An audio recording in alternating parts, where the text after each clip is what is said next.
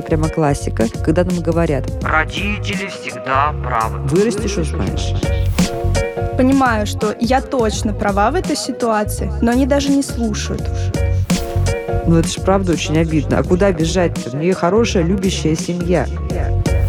Я себя ощущаю одиноко. Прям остро ощущаю потребность в поддержке. Папа и мама занимали единую позицию, и нельзя было прийти маме пожаловаться на папу. Нормально вообще? Родители должны выступать единым фронтом, но есть оговорка, есть некоторый контекст. контекст. Она чувствовала себя одна против всех. Как быть? Кому жаловаться? Жаловаться. Здравствуйте, это подкаст «Страхи и ошибки». Мы продолжаем наш острый-острый, яркий-яркий, горячий-горячий, ранящий в самое сердце каждого, наверное, слушателя сезон детских травм. Почему ранящий каждого в сердце? Ну, потому что нету нетравмированных взрослых, к сожалению. Нет тех, кто не набил свои душевные коленки и лбы. Не потому, что даже кто-то специально хотел сделать ребенку зло а потому что очень сложен этот мир взаимоотношений ребенка и значимых взрослых, которые окружают его. Вот сегодняшняя история Софии тоже типичная, тоже характерная и совсем-совсем неоднозначная. Расскажу все по порядку. Соня пришла к нам с таким запросом. Она чувствовала себя одна против всех. Речь идет об отношениях в семье Соня и папа и мама. Вот есть Соня, а есть папа и мама. И команда папа и мама в два раза больше и авторитетнее, чем маленькая Соня. Соня нам расскажет подробнее свою историю, а я напомню, что куратор этого сезона, эксперт, наш любимейший и наикомпетентнейший специалист, медицинский психолог, кандидат психологических наук Артур Тимофеев. Здравствуйте, Артур. Всем здравствуйте. Сонь, ну рассказывайте. Я так понимаю, что вы единственный ребенок в семье. Да, верно. Папа и мама хорошие, Очень. желают вам добра, но очень уж настойчиво. Расскажите. Да, все так. Вообще, в принципе, мама и папа с детства меня очень опекали, развивали меня в творческих направлениях в различных. То есть вкладывались в ребенка. Очень, да, очень усиленно. Однако э, были какие-то такие бытовые ситуации, абсолютно знакомые каждому человеку, конфликтные ситуации вот с родителем. Что-то ребенок считает э, вот таким образом, а родители считают, вот что эта ситуация прямо противоположна. При этом были какие-то ситуации, вот даже сейчас оглядываясь на свой детский опыт, в котором, наверное, ребенок, вот та самая маленькая девочка Соня, он был прав в какой-то степени. Но родители считали, что родитель, он всегда, вот он, он не может ошибиться. Это абсолют правдивого, наверное, какого-то мнения. В общем, родитель — это абсолют истины родительское мнение. При этом, как я поняла, что вас особенно ранило, что папа и мама занимали единую позицию, и нельзя было прийти маме пожаловаться на папу, например. Да. Или, или папе сказать, что папа, вот мама же не права, вот может быть я права все-таки. Да, у меня мама, она такой конкретный человек, более жесткий, а папа творческий. Папа скрипач, папа кинооператор. Поэтому там скорее всегда мама выбирала вот позицию, как мне отвечать в той или иной ситуации, а папа всегда ее поддерживал. И вот эта вся история детская, она у меня перешла во взрослые взаимоотношения с родителями. И до сих пор, вот мне сейчас 24 года, до сих пор мы сталкиваемся в каких-то мнениях относительно какой-то ситуации. И происходит то же самое. Ну, то есть я вот сейчас понимаю, что я точно права в этой ситуации, и я могу аргументированно донести свою точку зрения до родителей, но они даже не слушают. Я же родитель, и я всегда прав. И в этом случае я прихожу к папе и говорю, пап, ну вот рассуди нас, пожалуйста. То есть бывают ситуации, даже когда мы разговариваем вот только с мамой. Я прихожу к папе и говорю, пап, рассуди нас, пожалуйста. И бывает такое, что папа говорит, да, действительно, Соня, ты полностью права, мы приходим втроем на кухню, и папа подстраивается вот к позиции мамы. А я себя ощущаю в этот момент одиноко. И тем более вроде с папой договорились обо всем, а тут раз. Так и происходит. И я вот прям остро ощущаю потребность в поддержке. Ну, смотрите, я вот тут услышала сразу несколько историй. То есть э, первая история — это прямо классика, когда нам говорят, ваши коллеги-психологи, Артур, семейные, говорят, ребенок должен знать, что вот нельзя побежать к папе значит, отменить решение мамы. И нельзя побежать к маме, отменить решение папы. Вы должны быть вот единым целым. когда общаетесь с вашим ребенком, чтобы не давать ему там возможности манипулировать, как-то, значит, передергивать. Ну, правда же, так часто же говорят ваши семейные психологи? Да, и абсолютно правильно говорят внутри определенного контекста. Сейчас мы это обсудим. Вот я вижу первая, значит, история. А вторая история тоже, наверное, такая прям какая-то базисная, прямо какая-то уходящая века. Родители всегда правы. Вырастешь, узнаешь. Почему не могу палец в розетку? Нельзя, вырастешь, узнаешь. Нормально вообще это? Ну, они же добра, конечно, желают, да? Но как быть? То есть я сейчас вот оказываюсь в таком вот в каком-то дуализме, травмирующем меня. То есть, с одной стороны, я понимаю э, родителей Софии, потому что они приличные, умные люди, желающие ребенку добра, которые тоже, наверное, там житейские, и специалистов слушали. С другой стороны, я вдруг посмотрела на ситуацию глазами ребенка. Ну, это же правда очень обидно. А куда бежать-то? У нее хорошая, любящая семья. Она любит родителей, она ими гордится, совершенно очевидно, и благодарна им, и все. Но когда они вдвоем против нее одной, это что? И, и, куда бежать-то? И кому жаловаться? Это, в конце концов, будет прям уже, мне кажется, в своей системе координат какое-то предательство, если она побежит жаловаться на родителей. Она же их очень любит и уважает. Давайте разбираться, Артур. Если некоторый мой комментарий по поводу воспитания, абсолютно согласен с семейными психологами, которые говорят, что родители должны выступать единым фронтом, но, как я уже сказал, здесь есть некоторая оговорка, есть некоторый контекст. Этот тезис, он на самом деле в контексте семейных правил.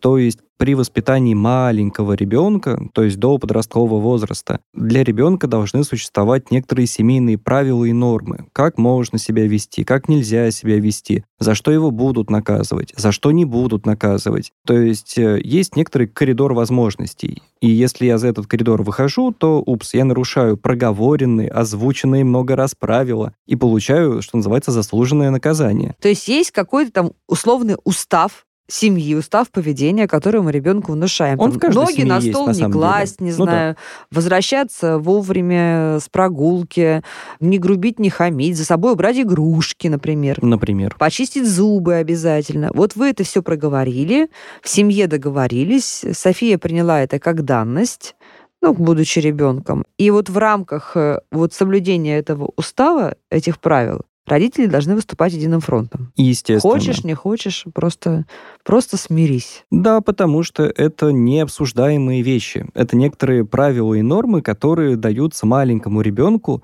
как по большому счету, ну, некоторые Инструкция жить. инструкция жить, и с другой стороны, это инструкция по безопасности. Ну, потому что ребенок понимает, за что его наказывают. Если он нарушил какое-то проговоренное правило, он его нарушил, родитель говорит, так, ну, дорогой ребенок, было сказано, ты что сделал? Вот это сделал. Что за это бывает? Вот это. Ну, там, не знаю, игрушку я у тебя забираю. Мультики Ну не вот. смотришь. Или мультики не смотришь до следующего утра. И тогда ребенок на самом-то деле не в обиде на родителей, э, ну, там, будет обида, но небольшая. Потому что он понимает, что, ну, как бы, да, ладно, его косяк. Действительно, было правило, да, он его нарушил, получил наказание. Ну, ну, ну да. А вот если речь идет про то, что выходит за рамки правил, то есть это не то, что было проговорено, это не то, что было установлено, это что-то новое, то там как раз родители точно могут иметь разные мнения, они точно могут, ну, собственно, с ребенком общаться. Давайте дадим пример. С э, ребенком была договоренность, что он в 9 дома. Ну вот ему 14 лет, первая любовь, он провожал девочку, так сказать, в темноте до следующего квартала, он не мог поступить по-другому, девочка нравится, девочка ну, в какой-то опасности, как им кажется, да, он должен был ее проводить, пришел в 10. Мгм. И мама говорит, я тут слежу уже с давлением, с валидолом, с корвалолом. Это манипуляция. И так Лучше, если далее. мама так говорить не Ну, будет. например, не, мама уже действительно переволновалась, да? Тем более. А телефон разрядился, например. А папа говорит, слушай, ну ты что, мать, ну я же тебя тоже провожал. Вот как в этой ситуации правильно, то есть выяснить эти отношения и согласовать позиции папе и маме? Или сесть втроем обсудить, или вступить в спор? А, ну, я за то, что должно истина не рождается в споре, она рождается в диалоге. Хорошо, если родители между собой хотя бы поговорят на эту тему. А если у них изначально разные позиции, то не может быть, э, ну, какого-то правило, да, априори, которое принимается. Его надо создавать, это правило. То есть оно не создано. То есть, например, если у тебя возникла такая ситуация, продолжая мой пример, найди возможность позвонить, предупредить. Например, и это будет исключением. Ну, то есть э, было правило, что да, ты должен возвращаться там в 9, возникла ситуация, когда ты не можешь это правило соблюдать, но ты предупредил, окей, тебе дали добро. Да, понятно, ситуации бывают разные. Хорошо, добро. В модели Сони на семи, как я понимаю, происходило следующее. Если бы Соня была мальчиком, продолжаем этот пример, да? То есть папа, в принципе, согласен, что нужно было девушку проводить, но мама не согласна, поэтому папа, подавив себе, так сказать, свои собственные аргументы, Так и есть. говорит, так, я подумал, мы, вернее, мы подумали, мама решила. Наша Да, позиция да, да, такая. Да. да? Чаще всего это происходило с очень мягкой такой позиции, что, э, в общем, Сонь, ну да, нужно было проводить, действительно, это правильно. А потом мы приходим на кухню, встречаемся с мамой, и происходит вот такой монолог. Ну, Сонь, ну действительно, поздно. Ну, а мы переживаем. Ну, то есть как-то вот эта э, смена позиции очень мягко происходит. В итоге мы получили вот такую травму. То есть она вроде бы какая-то со стороны выглядит такой, ну, может быть, надуманной, такая зефирочка такая, да? Ну, подумаешь, там папа э, с мамой очень мягко э, согласился, поддержал маму. А на самом деле повторяющаяся ситуация в итоге выросла во что? Да? Что э, взрослая девушка София, да, хорошо образованная, хорошо развитая, потому что в нее очень много вкладывались. Ну, казалось бы, да, все у нее хорошо и нормально, но я так понимаю, что какое-то глубинное, очень беспокоящее, мешающее неуверенность в себе. Да? То есть, когда вам нужно э, в сложной ситуации, вам нужно многократное подтверждение того, что все-таки Соня права. Или как? Расскажите подробнее. Я думаю, что, наверное, если бы в семье еще был ребенок, брат или сестра, наверное, мне было бы легче. И, наверное, эта проблема уже не перешла бы со мной за ручку во взрослую жизнь. Но так как я была в меньшинстве, в одиночестве, проживала всю эту несправедливость от того, что мое мнение не приняли, сейчас просто вот происходят какие-то взрослые ситуации. Например, вот совсем недавно мы с мамой столкнулись во мнениях на тему собственной безопасности. Как себе обеспечить безопасность. Это было вот буквально вчера. И в то же время опять встают на, сторону мамы, ну или неважно, мамы, не мамы, на сторону собеседника встает еще кто-то и вот подтверждает его мнение. И в этот момент мне жизненно необходимо получить поддержку в моем мнении. Или даже не обязательно, мне не обязательно говорить, что да, Соня, вот твое мнение правдиво. Просто мне нужен человек, который будет рядом. Ну, то есть я могу даже элементарно пожаловаться, сказать, вот произошла вот такая оказия, вот такая история. И мне этого будет достаточно. Мне просто нужен человек, чтобы я не чувствовала себя в одиночестве. Ну, а если он скажет, слушай, Сонь, ну ты не права, но я с тобой все равно. Это нормально, утешит? Или все-таки нужно сказать, ты права? Ну, наверное, чтобы не лукавить, зная свой характер, наверное, меня бы это раззадорило только. Я бы начала с пены у рта доказывать, что нет, нет, нет, нет, нет. Но, наверное, да, наверное, вы правы. Я так понимаю, что Соня мамин характер-то унаследовала, да? Да, скорее, да. Но я как-то так, я соединила в себе творческие навыки папы и мягкость там, где нужно, ну и да, на такую... Ну, рассказывайте, Артур, давайте переводите нам теперь эту прекрасную историю в уроки и э, выводы. На самом деле это даже не совсем психотравма, то, что мы слышим, но это не значит, что это не проблема. На самом деле проблема-то большая. Потому что на протяжении всего взросления, да, с детского возраста и, по сути, до сих пор, повторяется один и тот же сценарий. Ты не можешь иметь своего мнения. То М. есть высказывание, которое звучит за словами родителей, они могут быть на самом деле какими угодно правильными. Но прикол-то не в том, что родители правы или родители не правы, а в том, что они не дают мнения. То есть, по сути, это ты не можешь взрослеть. Ты не это самостоятельный человек. Без других ты ничего не значишь. Вот это высказывание, которое стоит за вот этими словами. И, соответственно, раз- даже не то, что разрушается, в принципе не формируется опора на себя.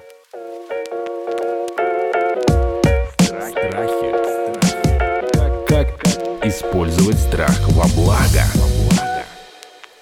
Давайте тогда продлим вот эту линию. Значит, э, вариант первый. действительно в какой-то компании, в какой-то в коллективе в рабочем или в компании друзей может сложиться так, что все заблуждаются, а София в силу того, что она знает, понимает, там, осенила ее в конце концов, может быть права. Да просто более компетентно. Но более компетентно. Но внутренней уверенности это доказать может и не быть, да, то есть если никто ее не поддержит, вокруг не скажет, что точно ты права, она сдастся и примет э, мнение большинства. Возможно, даже не выскажет свое мнение. Нет. Я бы, да, я бы не сказала, что это про меня.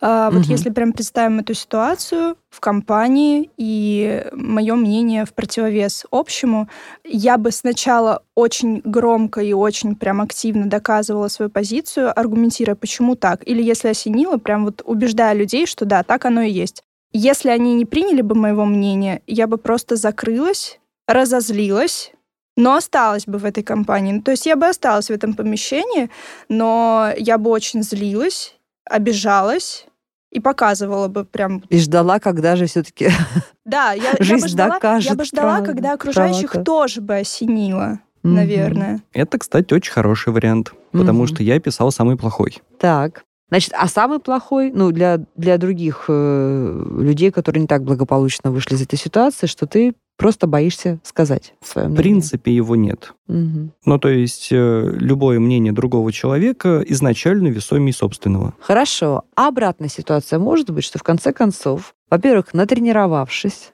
на э, преодолении этой стены, этого конгломерата родителей, а с другой стороны, наследовав мамины черты, может оказаться так, что София, ну или какой-то другой человек в похожей ситуации становится очень таким ригидным, твердым в своих убеждениях, даже если не прав, вот все равно вот зубы обломаю о бетон, но буду доказывать, что я права. Ну, из того, что София сказала, это как раз тот сценарий, который она реализует сейчас. То есть даже если появляются сомнения, София может их заглушить. Но по большому счету, вот это вот нет отказа от собственного мнения, если, например, много критики со стороны даже большинства. То есть нет возможности передумать, сказать, а, похоже, да, я не права была. У меня в жизни, в принципе, очень часто мне приходилось а, общаться со спорщиками, вот, поэтому я очень не люблю это дело. Скорее, если такая ситуация происходит, и не просто я доказываю свою позицию, а еще и мне в противовес общество говорит, что нет, это совсем не так.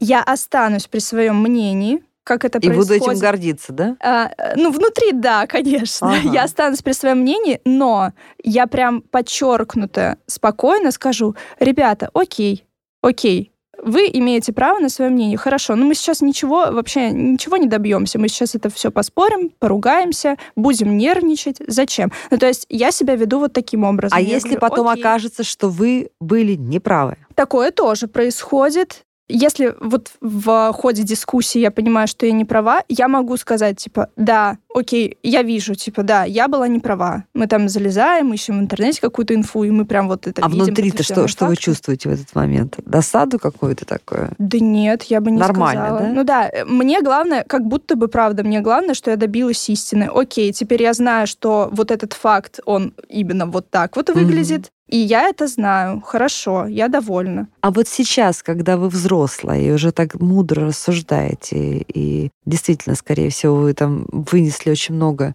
благоприятного для своей личности, для своего поведения из, из вашего детства. А сейчас вам не удается с мамой вот эту тактику использовать какую-то более взрослую, когда вы обсуждаете какие-то спорные моменты? Вы знаете, это очень хороший вопрос. Я пробовала разные подходы к маме, и, к сожалению, пока что я не нашла тот самый верный. Я обратилась за помощью к психологу. Я пришла к психологу, была первая сессия потрясающая.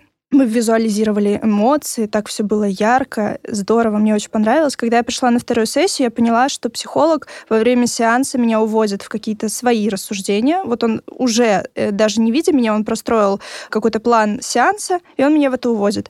И на втором сеансе я пришла и четко прям села и говорю, сегодня я бы хотела решить проблему родителей.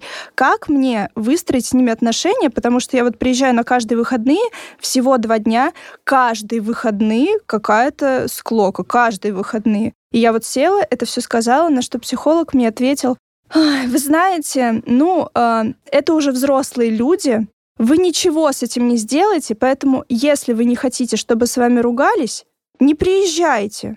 Вы же живете уже в другом городе, я говорю, да. Ну, то есть вот какой был ответ психолога. После этого я перестала к нему ходить. По-моему, тяжелый клиент и, и не сильно успешный психолог нашли друг друга. Понятно. Да, возможно, возможно. Так, Артур, ну давайте мы сейчас не будем критиковать работу психолога, да? Э, что там произошло э, в коммуникации. Я давайте останусь в рамках профессиональной этики. Да, давайте подскажем может быть, какие-то шаги или хотя бы направления, в какую сторону грести э, Софии, которая, очевидно, на мой взгляд, это очень здорово, хочет нормальных, уже взрослых ну, отношений. София это гребет абсолютно в правильную сторону. Mm. По большому счету, да, если так отдалить картинку, мы имеем дело с затянувшимся процессом сепарации. Когда родители принимают взросление ребенка, изначально это проблема родителей, а проблема ребенка это становится только в том случае, если родители ригидно продолжают ту же модель поведения, которую они там, демонстрировали с маленьким ребенком. А тут разоренное гнездо, да, мы знаем вот этот вот синдром, да, единственный птенчик, кто улетел. Оно началось до и того, как птенчик делать? улетел. Оно началось э, тогда, когда птенчику было там лет 13. То есть, по большому счету, переход ребенка из э, детского в подростковый возраст — это то состояние, когда меняются модели общения с родителями. И как раз это тот возраст, когда родители должны сами ребенку предложить новую модель поведения, новую модель общения. По большому счету, это уход с модели под-над, то есть когда ребенок точно подчиненный, а родитель точно над, старший, на модель, приближенную к наравных. То есть когда подросток может высказывать собственную позицию, собственное мнение. Да, родители могут быть с этим мнением не согласны, они могут ребенку указывать на недостатки в его позиции, ну, потому что опыта больше, как бы мозги тоже взрослые. Но речь не в том, чтобы ребенок был всегда прав. Речь про то, чтобы ребенок мог спокойно говорить собственное мнение и быть услышанным. А, соответственно, родитель это мнение не стремился подавить, а давал скорее более широкую картину взглядов с высоты его жизненного опыта. Угу. Борется мне куча мыслей и чувств, потому что понятно, что надо объяснять, нужно ребенку рассказывать, но иногда не хватает, во-первых, на это терпения, иногда не хватает просто на это времени, да, иногда действительно родителю нужно сказать, что вот просто сделай сейчас так, вот пойми, вот поверь моему опыту, вот просто сделай сейчас так. Объяснить не могу, но так чувствую. Такое тоже же может быть, да? В случае с Соней, так понимаю, что папа... Бывает так... всякое, но мы говорим скорее про систему, а не про отдельные случаи. Ну, то есть я так понимаю, что ситуация с папой, это номер вполне же может пройти, и папа к этому готов был бы, да, если бы не давлеющий авторитет мамы. Вот как здесь, Соня, правильно выставить отношения, чтобы и мама начала воспринимать ее все-таки уже как такую взрослую птицу, а не птенчика? И как-то начать вступать в диалог. Ведь я так понимаю, что мама по отношению к папе тоже немножко в позиции над, да? Ну, немножко. Мама, мама старше на 7 лет. Вот. Но тем не менее, папа все равно, папа у нас мужчина, правда, он, он, он просто добрый. А, но он сильный, он защитник, он правда защитник нашей семьи, но мама потверже, я скажу вот так. Да, ну и поскольку она более твердая, а папа более мягкий человек, конечно, в какой-то... Мам продавливает в какой-то, в какой-то момент, да, ну это происходит. Как Соне и папе войти в режим равного триалога? Напомню, что если мы говорим про изменение некоторой модели отношений внутри семьи, то ответственность делится между всеми членами семьи. То есть это не ответственность э, Софии взять и поменять эту систему. Ну, нет, это не ее ответственность. А если в данном случае родители, ну, например, не будут идти на диалог, не будут идти на изменение системы, то одна София с этим не справится. Мы не говорим Ну про... вот и как сказал ваш коллега, ну не приезжай, тогда все равно ничего не изменишь. Пока рано кидаться такими утверждениями, но к этому может свестись, потому что если мама не будет менять свою модель поведения, папа не будет менять свою модель поведения, Соответственно, у Софии будут ну, очень небольшой набор вариантов, да, или подчиниться этой системе отношений, или противопоставить себя этой модели отношений. Как мотивировать маму поменять свое отношение к Софии и к ведению разговоров? У меня нет ответа на этот вопрос, потому что я не знаю маму Софии. Ну, на самом деле, э, вот все, что вы говорите, да, наверное, мне это откликается, потому что мама не готова Мама не хочет. Мама консервативный человек. Нельзя идти к психологу, обсуждать родителей. Это плохо. Нельзя вообще говорить плохо про родителей. Это нехорошо. Но в то же время, когда я прихожу, и с мамой я тоже выстраивала диалог тет-а-тет. Нет, ну не слышит человек. Один раз за всю мою жизнь, за 24 года, была ситуация, наверное, года три назад, когда мама ко мне приехала, что-то у нее, в ее жизни что-то произошло, вот какое-то эмоциональное потрясение очень сильное. Она сидела напротив меня. И да, она просила прощения, она говорила, да, извини, я была не права, все такое. Но эта ситуация прошла, и мы вернулись к тому, с чего начинали. Мама не готова, папа готов, но из-за консервативной мамы он не будет. Но э, в то же время меня не устраивает эта ситуация. Э, пока что у меня нет своей семьи, мужа, детей, и я очень хочу дружную семью. Ну вот я это воспринимаю как свою личную задачу что-то с этим сделать. В этом случае мы говорим про некоторое ограничение ответственности. То есть то, что делает София, это только ее ответственность. Не в ее ответственности поменять маму. В ее ответственности скорее предлагать маме другую модель поведения, другую модель отношений, не соглашаться на ту модель, которая была изначально, но не факт, что это приведет к позитивным изменениям. Потому что для того, чтобы изменения происходили, должно быть некоторое согласие мамы на эти изменения. Ну, то есть как раз речь о том, что нельзя ходить к психологу, да, это как раз про запрет изменений.